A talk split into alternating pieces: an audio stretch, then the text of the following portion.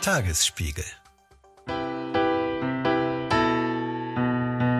Es geht um Peter Kurt. Gegen den früheren Finanzsenator Kurt gibt es neue Vorwürfe. Seit Freitag wissen wir, dass der ehemalige Berliner CDU-Finanzsenator Peter Kurt Gastgeber eines Treffens war, an dem auch prominente Rechtsextreme teilnahmen. Peter Kurt hat rechtsextreme Netzwerke großzügiger unterstützt als bisher bekannt. Er spielt eine entscheidende Rolle bei der Finanzierung. Vom Ex-CDU-Finanzsenator Kurt distanzieren sich bereits ehemalige Parteikollegen. Es sind Schlagzeilen der vergangenen Woche. Berlins Ex-Finanzsenator Peter Kurt, zur Jahrtausendwende noch liberaler Hoffnungsträger der Berliner CDU, pflegt ganz offensichtlich engste Kontakte zur rechtsextremen Szene.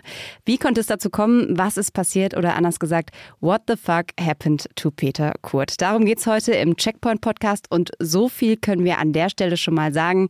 Seine Radikalisierung ist nicht ganz so überraschend, wie es auf den ersten Blick vielleicht aussieht. Mein Name ist Ann-Kathrin Hipp vom Tagesspiegel Checkpoint. Und ich bin Lorenz Marold, Chefredakteur beim Tagesspiegel. Hallo. Ihre Wartezeit beträgt voraussichtlich 17 Minuten. Checkpoint. Der Podcast für Berlin-Kenner. Und alle, die es werden wollen. Ja, es äh, war ein ganz schöner Ritt diese Woche. Jo, kann man schon sagen. Wir haben sehr viel telefoniert und äh, mit sehr, sehr vielen Menschen gesprochen, um zu versuchen zu erklären, was für viele auf den ersten Blick einigermaßen unerklärlich scheint. Wie geht es weiter mit der Europäischen Union? Präsidentschaftswahlen in den USA, EU-Parlamentswahlen, geopolitische Krisen und wirtschaftliche Schwierigkeiten. Wir suchen Lösungen für diese Herausforderungen. Am 19. und 20. März auf der digitalen Europakonferenz von Handelsblatt, Die Zeit, Tagesspiegel und Wirtschaftswoche. Über die Zukunft Europas sprechen wir mit Bundeskanzler Olaf Scholz, Wirtschaftsminister Robert Habeck und vielen mehr. Kostenlose Anmeldung unter europe20xx.de. Ja, es geht um Peter Kurt, eigentlich mal ein sehr, sehr angesehener Mann hier in der Berliner Politik, galt um die Jahrtausendwende als Hoffnungsträger einer damals ja einigermaßen piefigen Hauptstadt CDU. Er war Modernisierer, war Vordenker, war einer, der Schwarz-Grün schon in Erwägung zog, als man das noch gar nicht ausgesprochen hat. Single, schwul, nahm Ende 2014 einen syrischen Flüchtling und später auch eine Ukrainerin bei sich auf und arbeitete zuletzt als Cheflobbyist für die Recyclingwirtschaft. Also soweit alles erstmal relativ unaufgeregt bis jetzt bis Anfang des Jahres eine Spiegelrecherche für den großen Knall in der vermeintlich heilen Welt sorgte.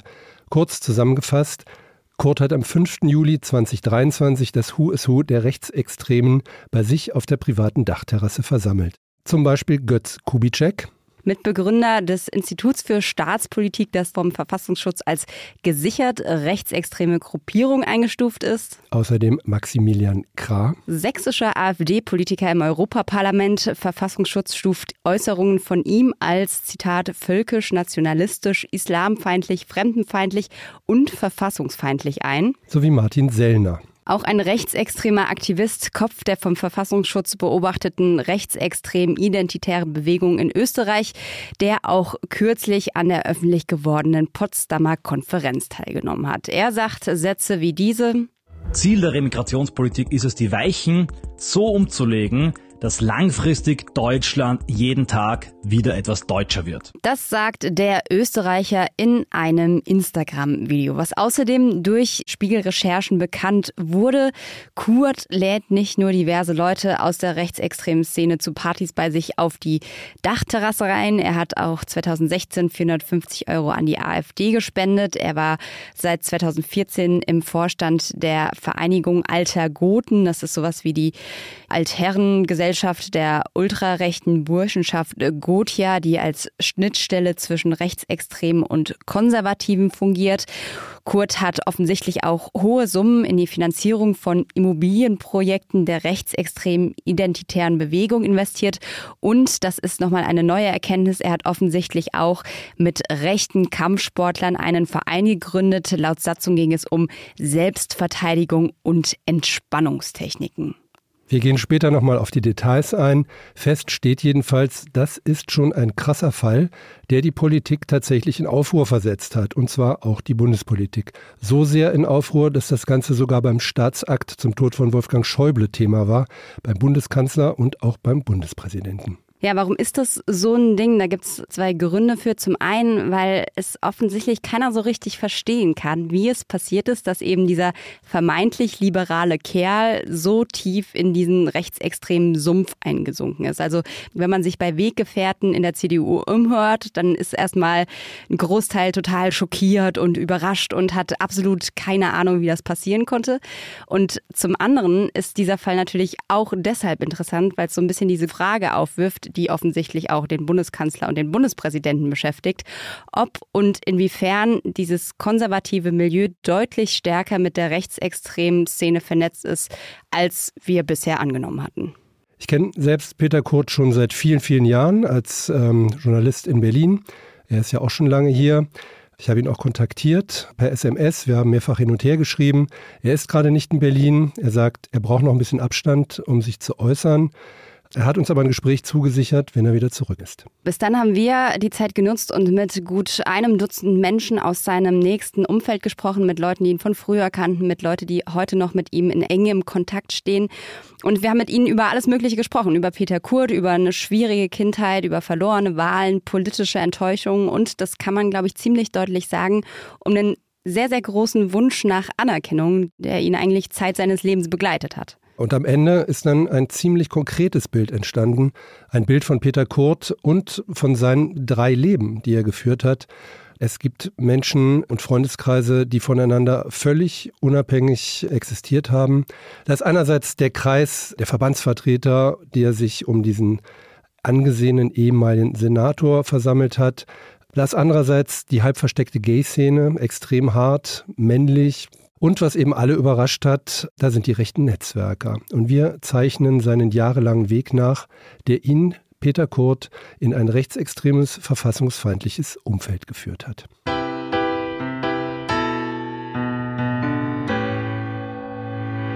Ja, um zu verstehen, warum Peter Kurt da gelandet ist, wo er gelandet ist, macht es Sinn, vielleicht einmal zu gucken, wo er denn eigentlich herkommt. Er kommt aus Siegburg.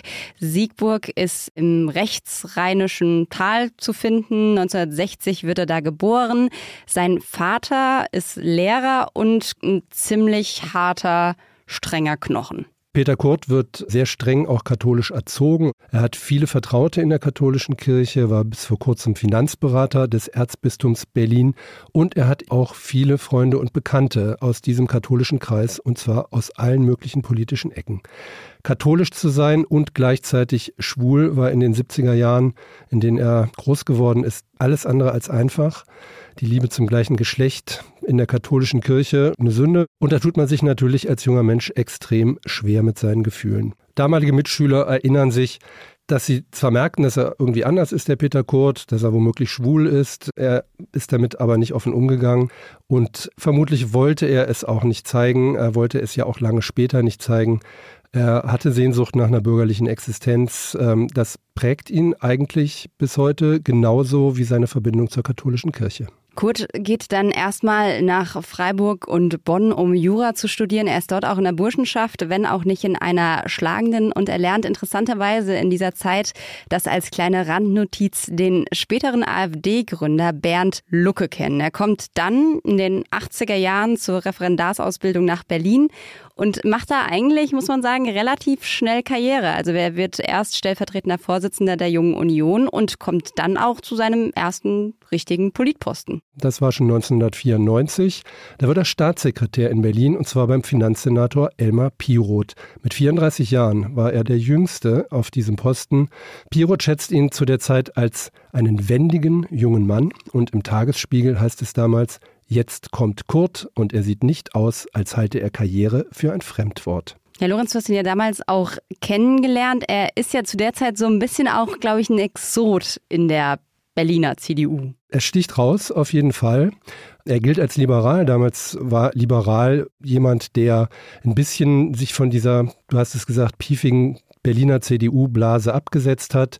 Er trat immer sehr fein auf, sehr ordentlich äh, gekleidet, war immer intellektuell, hat das auch deutlich gezeigt. Also kein Polterer, sondern einer, der gerne diskutiert und der anderen gerne zeigt, dass er ihnen intellektuell überlegen ist, der aber auch Parteigrenzen testet, damals schon. Damals zwar in die Richtung der Grünen vor allen Dingen. Was noch ein Tabu war, ne? In der CDU nahezu ein Tabu. Es war jedenfalls nahezu unvorstellbar, dass die CDU mit den Grünen irgendwann mal etwas zu tun haben könnte. Das hat er offensichtlich anders gesehen oder er hat vorausgesehen, dass sich die Dinge ändern. Also egal ob links, grün oder sonst was, Peter Kurt liebte damals schon intensive politische Diskussionen. Ja, und er war tatsächlich, was Ausländerfragen angeht, ziemlich progressiv. Also er hat sich für die doppelte Staatsbürgerschaft ausgesprochen. Er hat unter anderem eine Veranstaltung abgehalten, wo es darum ging, für in Berlin lebende Türken zu werben und sie für die CDU zu begeistern. Und wir haben einen Artikel gefunden. Wir haben uns durch ganz, ganz viele alte Tagesspiegelartikel gewühlt. Und da gab es einen Artikel von 1997. Der Titel lautet Ein loyaler Stratege Wege. Und da steht ein Satz drin, der so ein bisschen wie so eine Voraussage war oder der vielleicht auch noch Folgen haben könnte, nämlich der Satz, zum anderen hat sich der gebürtige Rheinländer ein hohes Maß an Sensibilität bewahrt, sodass ihn Attacken gegen ihn und sein Wirken auch menschlich tief treffen. Also einer, der offensichtlich in das harte Politgeschäft reingegangen ist, da auch was wollte, aber gleichzeitig irgendwie eine ja, sensible Seite hatte, die einen natürlich verletzlich macht. Wir kommen dann schon zum Höhepunkt seiner politischen Karriere. Im Jahr 1999, da wird Kurt Finanzsenator im schwarz-roten Kabinett von Eberhard Diebken. Und auch da vielleicht nochmal ein kurzer Blick in den äh, vorausschauenden Tagesspiegel. Damals steht da drin, Richtung Macht und dann immer geradeaus, warum sich über Peter Kurt noch mancher wundern wird.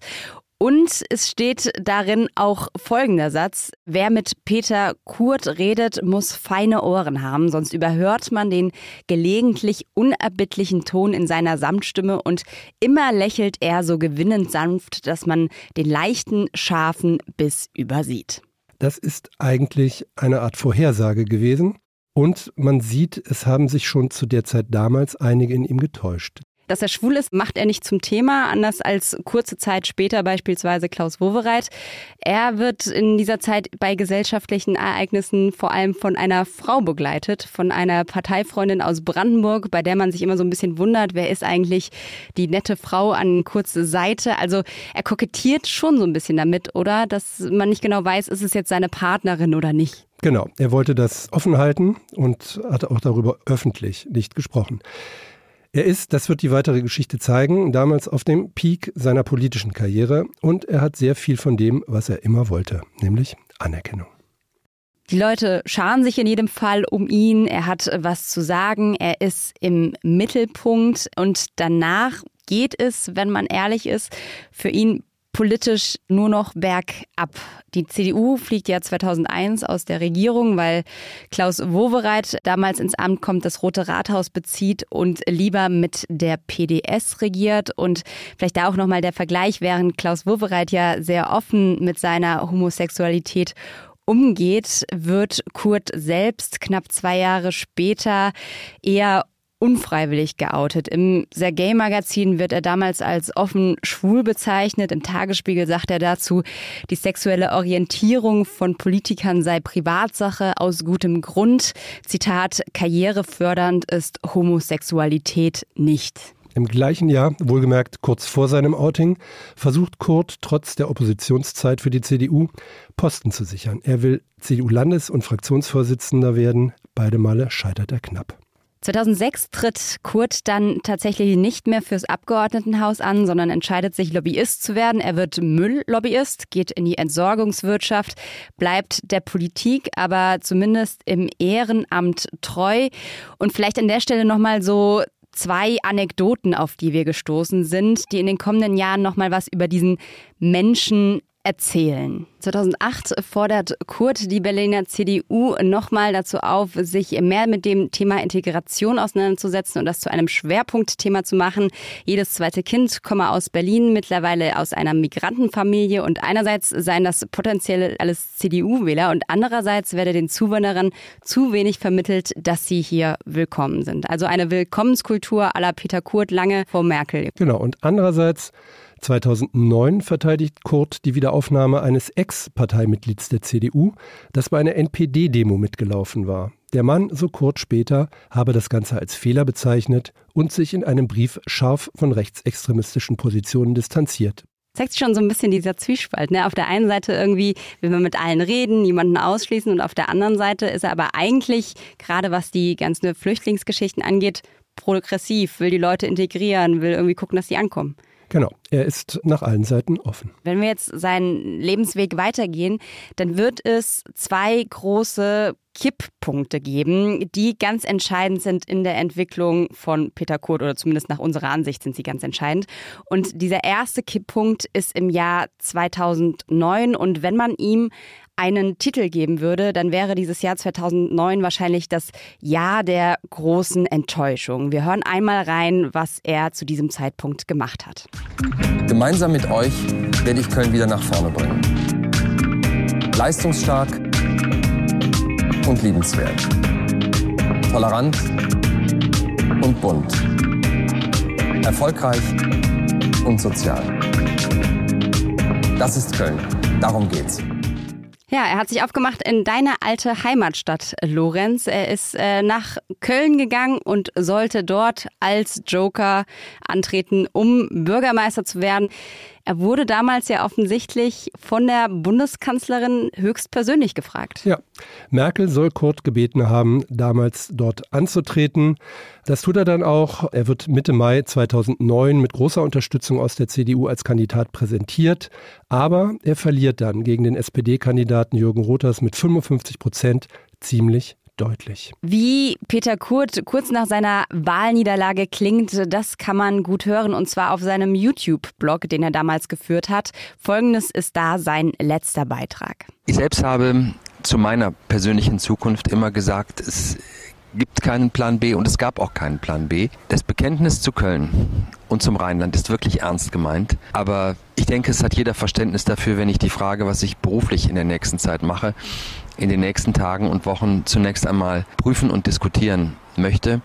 Und daraus ergeben sich weitere Dinge. Man muss leider sagen, am Ende hat sich daraus überhaupt gar nichts ergeben. Im Gegenteil, der wurde nach dieser Wahl eigentlich von seiner Partei fallen gelassen wie eine sehr heiße Kartoffel. Diejenige, der er das besonders vorgeworfen hat, war Angela Merkel, weil sie ihm mehrere Sachen in Aussicht gestellt hatte, Beispielsweise auch, wenn das schief geht, eine Karriere auf anderer Ebene. Daraus wurde aber nichts. Sie war einfach weg und die anderen Wir wissen mittlerweile oder wir haben verstanden, dass Anerkennung Kurt relativ wichtig ist und in dem Moment bekommt er sie überhaupt nicht mehr. Und das kurz vor seinem 50. Geburtstag, der ja im Leben eines Menschen immer auch als so ein sehr einschneidendes Erlebnis irgendwie gesehen wird. Und da steht er dann jetzt eben zumindest politisch komplett mit leeren Händen da und entscheidet sich wahrscheinlich mit einigermaßen mieser Laune wieder zurück in die Wirtschaft zu gehen und dort hauptamtlich Präsident des Bundesverbands der deutschen Entsorgerwirtschaft zu bleiben, also Back to Business Mülllobbyist. Das ist tatsächlich so. Bei dieser Halblebenszeitbilanz stellt er offensichtlich fest, wie es ein guter Freund sagt, er hat die Liebe nicht da gefunden, wo er sie gesucht hat. Es ist auch nicht nur Köln, was ihm äh, sozusagen das Leben schwer macht, sondern Berlin ebenfalls. Er hat ja seinen Kreisverband aufgegeben hier in Berlin. Wo er politisch in Berlin auch so ein bisschen Heimat findet, ist, ist tatsächlich ein kleiner Ortsverband, nämlich die CDU-Gruppe Prenzlauer Allee. Die waren ihm schon lange verbunden. Die sind tatsächlich auch mit Sack und Pack damals im Jahr 2009 nach Köln gereist, um ihn da bei seiner Wahl zu unterstützen. Und mit denen ist er auch bis heute eng verbunden. Das ist ein so ein bisschen gallisches Dorf in Pankow, sagen die einen oder anderen. Und es ist interessant, wenn man sich umguckt, was da so für Leute sind, dann sind das vor allem sehr viele junge Männer, viele schwule Männer tatsächlich auch aus der Lesben- und Schwulen-Union Berlin. Und es geht jetzt so ein bisschen zwei Geschichten, die sich irgendwie um diesen Ortsverband ranken. Das eine ist, dass gesagt wird, Mitunter sind da auch viele nicht politisch Interessierte, sondern das sind Leute, die von Leuten wie Kurt oder auch anderen damit rangeschleppt wurden, um so ein bisschen auch eine gute Zeit zu haben. Ja, und andererseits findet er dort etwas, was er in der restlichen CDU nicht mehr hatte, nämlich er wird dort tatsächlich sehr wertgeschätzt, er wird auch bewundert. Er ist der frühere Senator, er gibt den Jüngeren einen väterlichen Rat und er ist eben mit vielen auch tatsächlich privat unterwegs. Es ist eine Gemeinschaft, man spürt Zugehörigkeit und er vor allen Dingen die Anerkennung. Und diese Gay-Community, die eben auch dort sehr stark vorhanden ist, das ist das zweite Leben von Peter Kurt. Das hält er von seinen bürgerlichen Kreisen ansonsten fern. Das dritte Leben von Peter Kurt wird in den Jahren 2014 und 2015 deutlich. Zumindest für alle, die das so sehen wollen. Und auch dieses Mal spielt dabei eine Person eine große Rolle, die Peter Kurt schon mal enttäuscht hat, nämlich Angela Merkel. Und die sagt in diesen Jahren, wir erinnern uns an den großen Satz, wir haben so vieles geschafft, wir schaffen das. Peter Kurt gehört zu den Merkel-Enttäuschten. Und zwar doppelt und dreifach. Erst hat sie ihn in Köln fallen lassen. Dann in seiner Perspektive macht sie eine schlechte Wirtschaftspolitik, wenig liberal.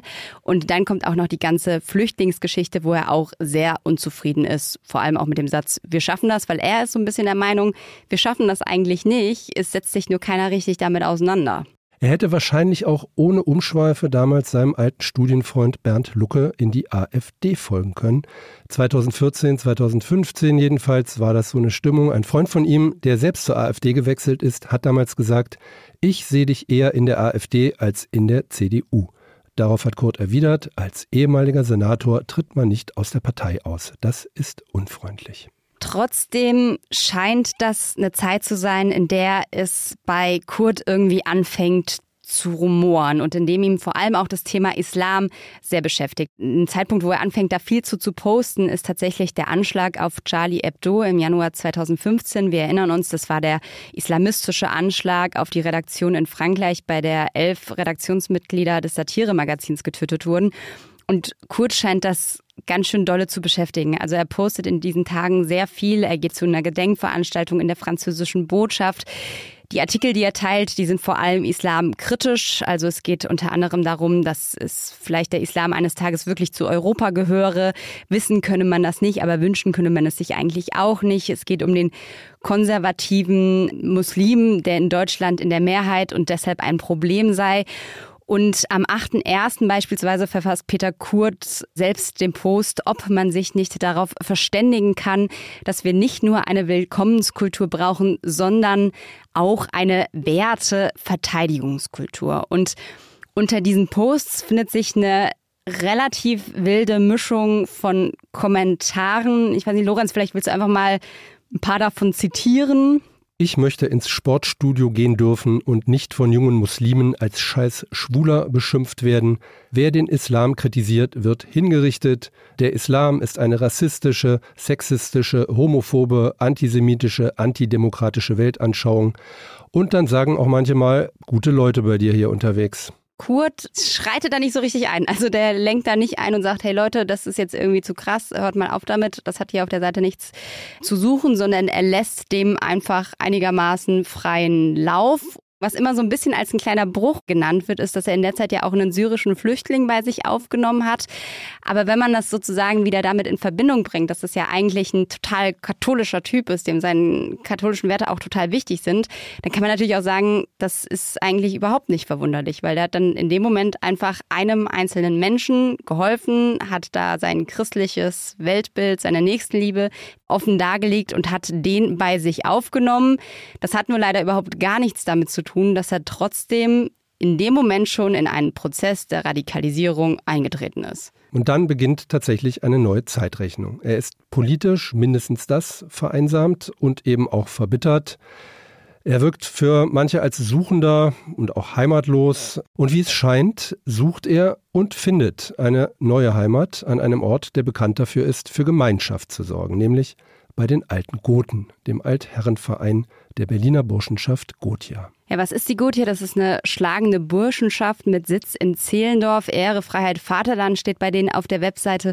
Und der Satz, suchst du ein Zuhause in Berlin, das Geschichte, Intellekt und Gemeinschaft vereint. Und das ist eigentlich, finde ich, so ein bisschen der Peter Kurzsatz von allem, was wir bisher von ihm wissen. Nämlich ein Mann, der eigentlich wahnsinnig darauf bedacht ist, sich intellektuell auszutauschen, der aber irgendwie auch sein ganzes Leben lang immer so ein bisschen einsam und vielleicht auch in bestimmten Gruppen sich nicht zugehörig gefühlt hat, der kommt jetzt da an und findet eigentlich eine Gruppe, die genau das verspricht, was er will, nämlich sich austauschen, diskutieren über die Geschichte, Rituale, Werte, über sowas zu sprechen und dann auch noch nicht alleine zu sein. Also das ist eigentlich, wenn man so runterbricht und wüsste, das sind jetzt nicht gerade rechtsradikale Leute, die da rumhängen, wäre das das perfekte Geschenk für Peter Kurt.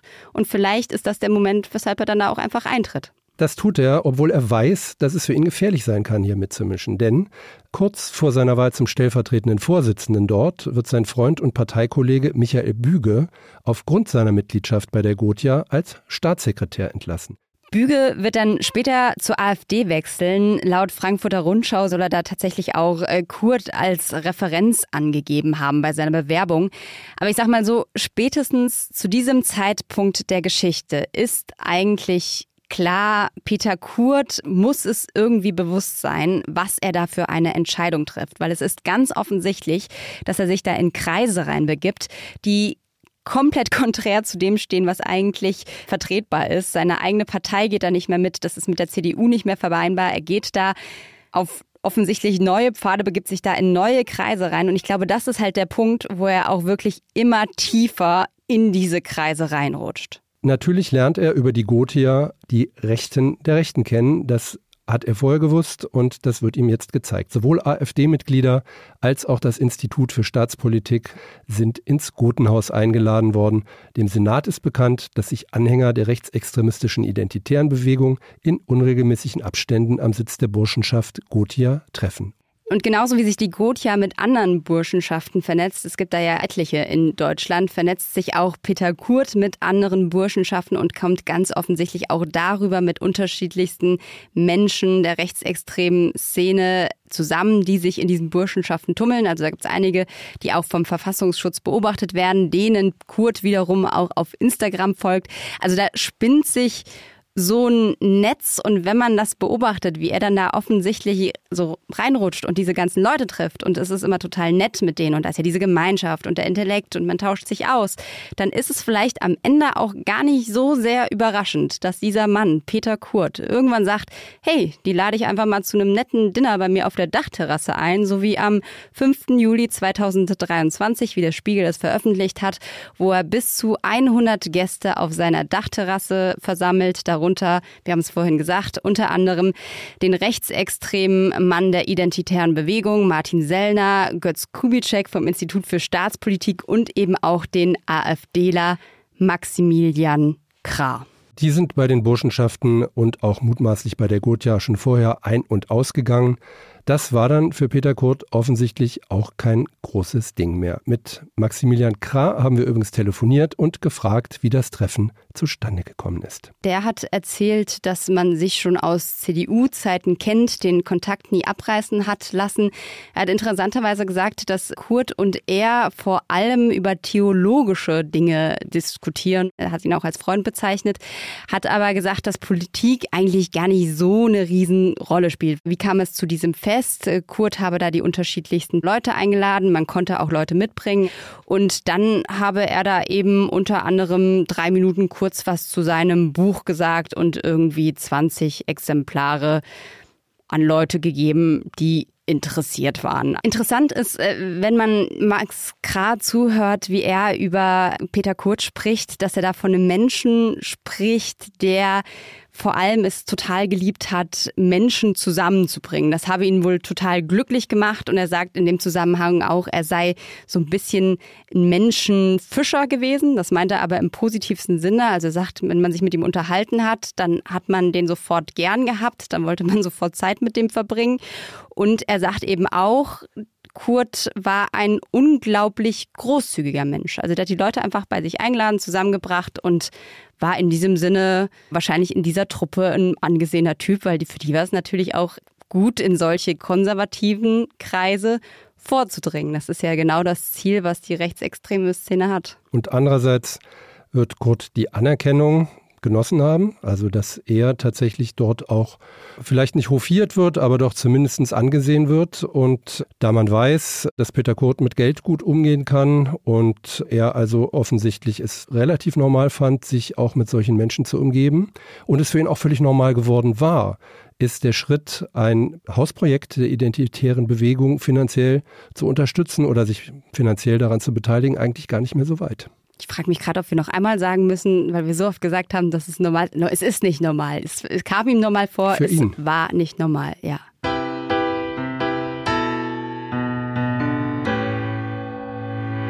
Das ist jetzt so ein bisschen der Weg gewesen, den wir nachgezeichnet haben von Peter Kurt. Und ich fand es ganz interessant, als wir diese Recherche gemacht haben. Wir haben immer wieder neue Erkenntnisse gesammelt und gesagt, das gibt's doch nicht und das gibt's doch nicht. Und am Ende dieser ganzen Geschichte, Lorenz, hast du gesagt, eigentlich ist es halt überhaupt gar nicht überraschend, was da passiert ist. Nein, es ist eigentlich ziemlich folgerichtig, was da passiert ist. Und selbst wenn ich schon sage, was da passiert ist, da ist ja eigentlich nicht was passiert von einem Moment zum anderen, sondern zum einen steckte eben sehr viel von dem, was wir da jetzt sehen, in Peter Kurt schon immer drin. Dazu gehört auch ein bisschen das Elitäre. Und anderes hat sich ergeben durch die Enttäuschungen, die er erlebt hat, durch die Abstoßung, die er empfunden hat und eben auch durch die Anerkennung von Menschen in anderen als den bisherigen Kreisen von ihm, die er zum Teil von früher allerdings schon kannte und die er zum Teil kennenlernt und sie eben nicht in erster Linie als Hardcore-Politiker kennenlernt, sondern als Menschen kennenlernt, als Bekannte, die eben dabei sind und so ist dieser Weg eigentlich gar kein überraschender und fast müsste man sagen, alle die, die jetzt völlig überrascht sind, haben sich offensichtlich von Peter Kurt gerne täuschen lassen oder sind von ihm getäuscht worden. Oder haben einfach weggeguckt. Das ist ja auch so ein bisschen meine Mutmaßung. Also wenn man zum Beispiel diesen Facebook-Kanal, da sieht man das relativ offensichtlich, was da zumindest in Teilen passiert. Auch ich glaube, die Burschenschaft, die hat da immer mal wieder erwähnt, aber da ist nie jemand so richtig eingestiegen, auch weil er ja immer als der liberale Kurt galt. Genau, und das ist ein sehr interessanter Punkt, weil diese Seite gehört ja auch zu ihm und sie bleibt auch bei ihm. Das heißt also, das Diskutieren wollen mit Menschen, egal welcher politischer Couleur, das Brückenschlagen in Lager, von denen man heute sagt, da will ja eigentlich niemand hin, das hat immer zu Peter Kurt gehört und das Label liberal hat womöglich vielen gereicht, um Tieferes gar nicht entdecken zu wollen. Wir haben über diese ganze Geschichte, weil wir auch noch mal eine Einordnung von außen haben wollten. Wie ist das eigentlich mit so einem Prozess der Radikalisierung? Mit einem äh, Mann gesprochen, der sich damit extrem gut auskennt, nämlich mit dem Berliner Psychiater und Stressforscher Master Adli. Der hat uns auch noch mal erklärt, dass sowas eigentlich seltenst irgendwie von heute auf morgen kommt, sondern dass das eigentlich eher ein schleichender Prozess ist. Und er hat mit uns noch mal über diese zwei Motive Enttäuschung und Zugehörigkeit gesprochen. Jetzt gar nicht konkret gemünzt auf Peter Kurt, sondern im Generellen. Das ist nämlich was, was gar nicht nur auf ihn zutrifft. Und vielleicht hören wir da noch mal rein. Master Adli zum Thema Enttäuschung und Radikalisierung. Wenn man Enttäuschung erfährt, in bestimmten Werten, die einem vielleicht besonders wichtig sind, dann kann das ein Auslöser dafür sein, dass man plötzlich eine ganz andere Richtung einschlägt oder dass man vielleicht dann auch eine extremere Position sich zurechtlegt, um vielleicht noch mehr sich auf die Werte zu besinnen, zu denen eine Enttäuschung stattgefunden hat. Aber das sind dann schon auch immer Werte, die von vornherein auch irgendwie eine Rolle gespielt haben. Man entwickelt dann eigentlich nicht so eine ganz neue Richtung, das fände ich unwahrscheinlich, sondern man zieht sich vielleicht auf eine extremere Position, die man aber in sich schon getragen hat vorher, zurück. Das sehen wir ja nicht nur bei Peter Kurt. Da gibt es ja ganz viele Beispiele. Also Hans-Georg Maaßen gehört wahrscheinlich auch dazu. Ja, und es ist eben nicht nur die Enttäuschung, sondern am Ende tatsächlich auch dieses Zusammengehörigkeitsgefühl, was extrem wichtig ist. Dazu nochmal Master Ali. Extremistische Gruppen locken mit dem Versprechen von Zugehörigkeit. Die locken damit, Teil einer Gemeinschaft zu werden. Und ich beschäftige mich mit der Frage häufig, inwiefern Vereinzelung, Vereinsamung, soziale Ausschlusserfahrung uns anfällig machen für solche Zugehörigkeitsversprechen, die aber eigentlich ein Verführen sind aus falscher Richtung. Zugehörigkeit ist nun mal ein menschliches Grundbedürfnis. Das Bedürfnis danach ist äh, gleichzeitig auch unsere Achillesferse als Menschen. Ja, und dann sind wir am Ende des Podcasts eigentlich bei den Ärzten gelandet und beim Schrei nach Liebe. Das klingt ein bisschen so, ja. Und ich meine, das ist ja jetzt schon auch ein Punkt, also warum haben wir jetzt heute über diesen Fall gesprochen? Es ist ja eben auch die Frage, was können wir aus diesem Fall Peter Kurt lernen, wenn wir uns angucken, wie hat der sich radikalisiert. Wir merken es gerade irgendwie gesamtgesellschaftlich, es radikalisieren sich gerade nicht so wenige. Und wenn man sozusagen auch nach einem Rezept guckt, um das aufzuhalten, dann ist das vielleicht tatsächlich, wenn man es jetzt komplett platt runterbricht, auch ein bisschen wieder ein Zusammengehörigkeitsgefühl zu schaffen. Ein Zusammengehörigkeitsgefühl schaffen, die Diskussion nicht abbrechen zu lassen, den anderen ernst nehmen. Aber es ist natürlich auch schwer, diesen Fall zu nehmen als Musterbeispiel zur Rettung der Demokratie, um es mal so ganz pathetisch zu sagen, ohne dass ich damit unterstellen will, dass Peter Kurt einer ist, der die Demokratie abschaffen will. Das glaube ich nämlich überhaupt nicht. Was aber das Interessante auch an diesem Fall ist, dieser Fall findet statt vor der Diskussion darüber, wo die Brandmauer nach rechts eigentlich genau steht.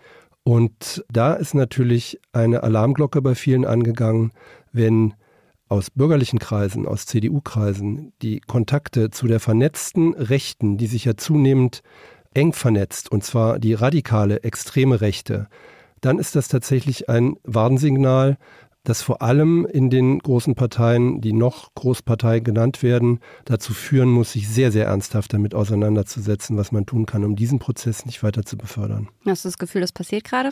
Ich habe das Gefühl, dass erstmals mit den großen Demonstrationen auch dieser Tage eine ganz ernsthafte Auseinandersetzung damit beginnt, vor dem Hintergrund des Gefühls, dass tatsächlich das eintreten konnte, von dem viele immer gesagt haben, das kann irgendwann passieren, ohne wirklich dran zu glauben, dass es passiert. Wenn wir uns die Umfragen anschauen, vor allen Dingen vor den Wahlen in Sachsen, in Thüringen und in Brandenburg, stehen wir gar nicht so weit davon entfernt, dass wir uns ganz anderen Fragen stellen müssen als bisher.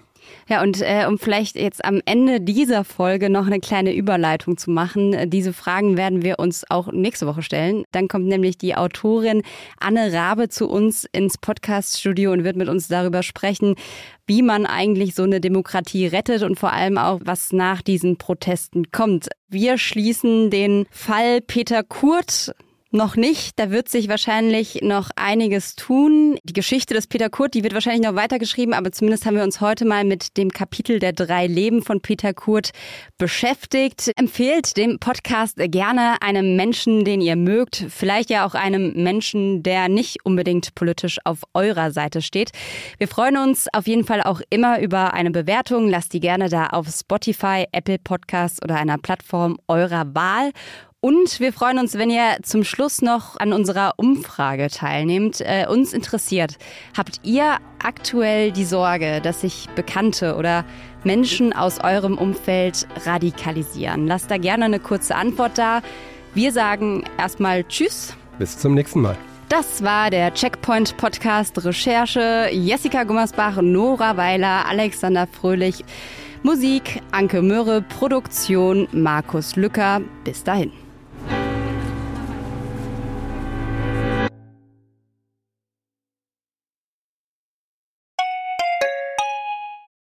Wie geht es weiter mit der Europäischen Union? Präsidentschaftswahlen in den USA, EU-Parlamentswahlen, geopolitische Krisen und wirtschaftliche Schwierigkeiten. Wir suchen Lösungen für diese Herausforderungen. Am 19. und 20. März auf der digitalen Europakonferenz von Handelsblatt, Die Zeit, Tagesspiegel und Wirtschaftswoche. Über die Zukunft Europas sprechen wir mit Bundeskanzler Olaf Scholz, Wirtschaftsminister Robert Habeck und vielen mehr. Kostenlose Anmeldung unter europe20xx.de.